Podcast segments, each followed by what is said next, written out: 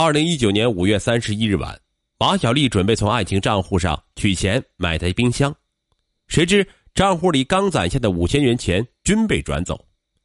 面对女友的质问，陆小艺心虚：“我暂时挪用了一下。”原来他将这笔钱升级了游戏装备。马小丽是气不打一处来，她抱起陆小艺的笔记本电脑要砸。陆小艺视这个电脑为宝贝，情急之下竟甩手给了马小丽一个耳光。马小丽捂着刺痛的脸，不可置信的看着男友，哭着喊道：“分手！”他拿起自己的包冲了出去。陆小艺呆坐着。过了一会儿，手机铃声响起来，见是赵新曼。陆小艺笃定。女友肯定又去他家住了，他没接电话。第二天早上上班，陆小艺没见着马小丽，问起赵新曼，他吃惊的说：“昨天晚上我接到小丽的电话，她说要辞职回老家，我劝了半天，还以为她回心转意了，她也没来我家呀。你你怎么没告诉我呀？”陆小艺慌了，赵新曼责备道：“我中间有给你打电话，你也没有接呀。”陆小艺懊恼不已，马小丽真的决然离去。马小丽不愿意搭理陆小艺，她深受打击，并把这一切都归于赵新曼的挑拨离间。白天他没精打采的混班，晚上他通宵的玩游戏，在一次次的虚拟杀戮中发泄着情绪。因为状态很差，陆小艺与客户几次发生冲突。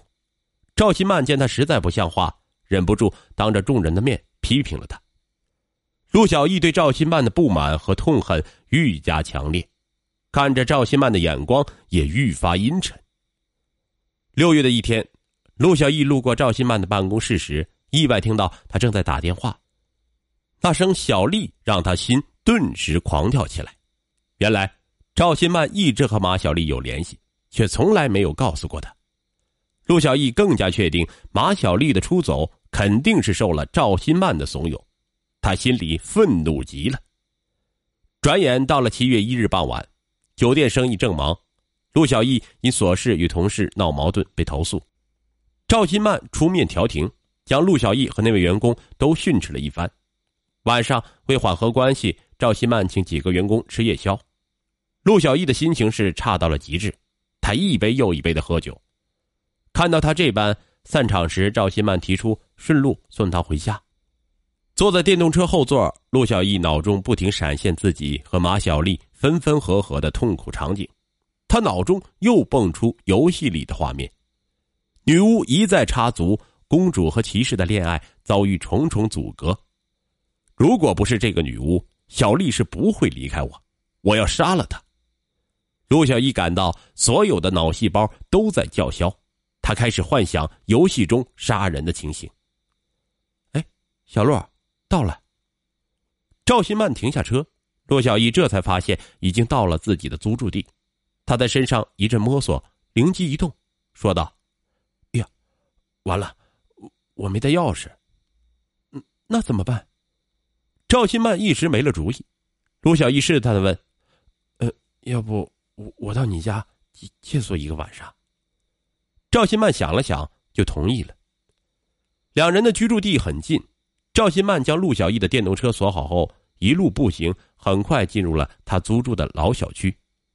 此时已是凌晨一点，赵新曼和陆小艺一前一后进入了居民楼。楼道里的灯光昏暗，走在前面的赵新曼还不时回头提醒陆小艺注意脚下。二楼的灯坏了，走到三楼楼道口时，一楼感应灯忽然熄灭了，整个楼道陷入黑暗中。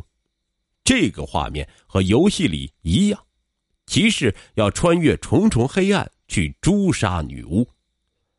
陆小艺突然往前扑去，他仿佛已经演练了无数次，在接触到赵新曼身体那一刻，他一手捂住赵新曼的唇鼻，一手狠狠的勒住了他的脖子，把他放倒在地，然后迅速跨坐在他的身上。赵新曼是拼命的挣扎，双腿乱踢。陆小艺狠命掐住了他的脖颈，过了一会儿，他紧绷的身体软软的瘫了下来。慌乱中，陆小艺根本没察觉到赵新曼的纽扣掉了，一只鞋更是飞到了平台地板上。确认他已经断气后，陆小艺把赵新曼的尸体拖到楼下的绿化丛中，不解恨的他奸污了尸体。随后，陆小艺返回租住地，骑了电动车将赵新曼的尸体趁夜运回自己的住处。他分不清现实还是游戏，像游戏中侮辱尸体一样，用打火机灼烧赵新曼尸身的隐私部位。网络暴力游戏已使他无形中沾染了残酷和冷血的习气。做完这些恶行后，陆小艺居然没收拾上床就躺下睡着了。第二天，为掩饰罪行，他假装没事人似的去上班。听说赵新曼的丈夫在找人，心虚的她趁人不备，偷偷的溜走，并逃窜回老家。他找到了马小丽，声泪俱下的求和。马小丽不知他犯下如此恶魔之事，还接纳了他。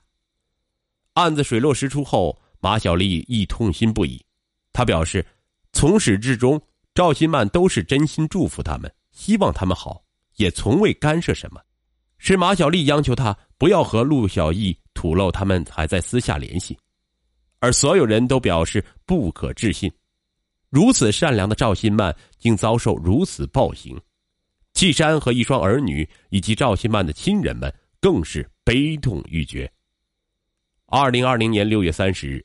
当地法院一审判处陆小艺死刑，剥夺政治权利终身。